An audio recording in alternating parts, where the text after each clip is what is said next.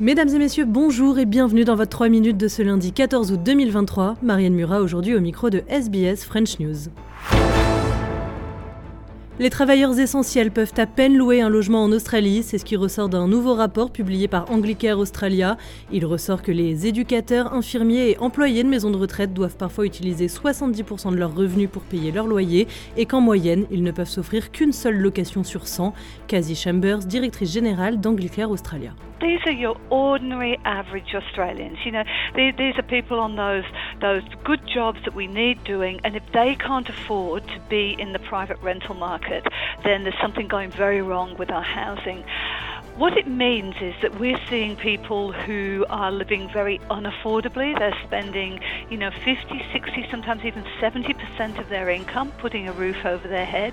They are traveling way too far um, for, for their, their shift. Australie toujours et une autre étude révèle que les assurances habitation pour les foyers vivant en zone inondable sont en nette augmentation, plus 28% en un an selon Actuaries Institute. Last year we thought it was about 1 in 10 households.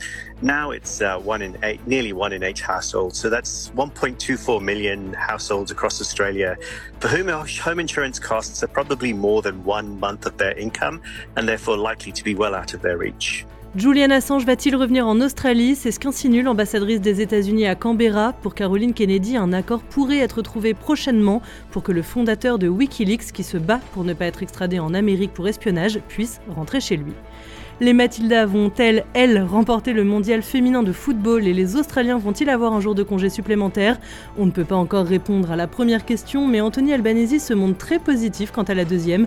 Le Premier ministre souhaite déclarer une célébration nationale si les joueuses australiennes décrochent leur étoile, se rangeant ainsi du même côté que le premier de Nouvelle-Galles du Sud, malgré les réserves de l'opposition. On écoute Chris Mintz. I think it's a good idea. I'm sort of conscious that there's a couple of games to go, but um, we are in the midst of logistics and contingencies in relation to that. Uh, and obviously, we're talking to the FFA.